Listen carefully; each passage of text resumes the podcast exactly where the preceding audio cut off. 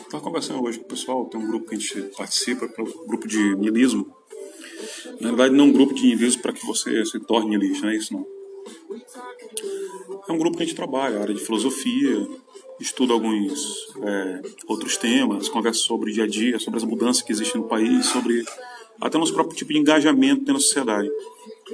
Quando você passa muito tempo estudando filosofia, você passa muito tempo estudando a filosofia, compreendendo como é que se desdobram os nuances em relação ao humano, em relação ao físico, ao metafísico, em relação à sociedade, em relação às teorias que são de vanguarda, as teorias que realmente podem te levar a ter uma percepção e uma acepção né, dentro da vida de valores que vão ser positivos e você manterá, e os valores que são negativos você vai excluir. Essa negatividade e positividade também é dada pelo próprio da filosofia, da sociologia, da psicologia e da compreensão de quem você é em relação ao mundo, e principalmente em relação a si mesmo. Isso vai permitir que a gente possa fazer uma configuração, uma configuração própria do nosso mundo. Não é que você vai criar um mundo particular, que é onde você vai escolher a sociedade de você. Ou seja, você vai viver sozinho, como eremita, não é isso. É o você saber configurar a vida ao teu redor, certo? As pessoas, relações sociais,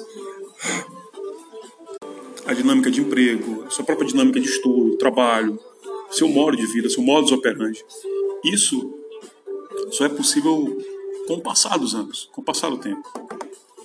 Você fará experimentações, você irá conhecer pessoas, você fará é, más escolhas, fará boas escolhas, e tudo terá 50% de chance de dar certo. Não se culpar tanto em relação a certo e errado, tirar esse julgo, o julgo do peso social que a sociedade te impõe, é algo extremamente salutar, para que você possa seguir adiante e colocar em prática aquilo que estudou. Filosofia sem aplicação é inócua, não serve para nada. Não que eu seja estoico e apenas estoico, mas Marco Aurélio, da terceira geração do estoicismo, é um exemplo vivo do que é a filosofia com a prática.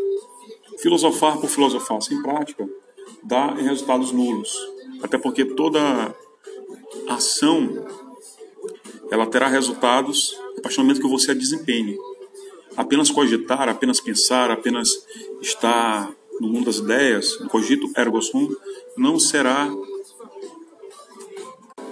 não será o desembocador de canais de resultados efetivos, concretos, que as pessoas virão, verão. Não que você vai trabalhar para poder mostrar resultado para os outros, mas o resultado, um bom resultado da filosofia aplicada à prática, ela é um exemplo para que outros possam seguir a linha filosófica que você estuda, para que outros possam despertar para que o mundo seja mais do que só isso que a gente está vendo no dia a dia. Para que saiam do castigo de e possam passar a pensar não só em si mesmo, como em relação à própria sociedade. A dificuldade que a gente tem hoje é de que as pessoas se manifestem, se manifestem ao estudo da filosofia, à busca do conhecimento de quem são, do que fazem aqui na Terra, do, que pode vir a ser a vida. Qualquer linha que seja estudada, seja a linha religiosa, seja a linha filosófica, seja a linha transcendente, seja a própria meditação apenas, seja apenas yoga, o que seja, é necessário que haja a prática. Meditação sem prática não serve para nada, porque você acaba não tendo a produção dos efeitos no mundo exterior.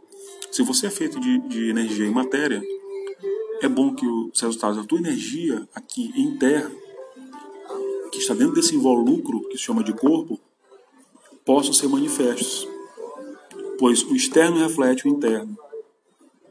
Isso é o Tao Te King, ou Tao Te Ching, como você queira chamar. E é necessário que você tenha as ações, pois ser e ter são duas filosofias, são duas palavras que definem uma filosofia e tanto, a filosofia do Tao. Então, ser e ter, não tenha nada que não ajude você a se tornar aquilo que você é ou aquilo que você almeja ser. Ser e ter. É assim que se define o caminho em vida. Recomendo a leitura do Bragavda Gita. Recomendo também a leitura do Tao Te King. Recomendo a leitura do Cabalion, como já recomendei outras vezes. E recomendo que você possa, todos os dias, aplicar um pouco do estoicismo. O estoicismo da terceira geração em Marco Aurélio, onde você anota aquilo que você faz, onde você pratica ações e você é uma filosofia viva. Certo? Esse é o meu desejo. Um abraço.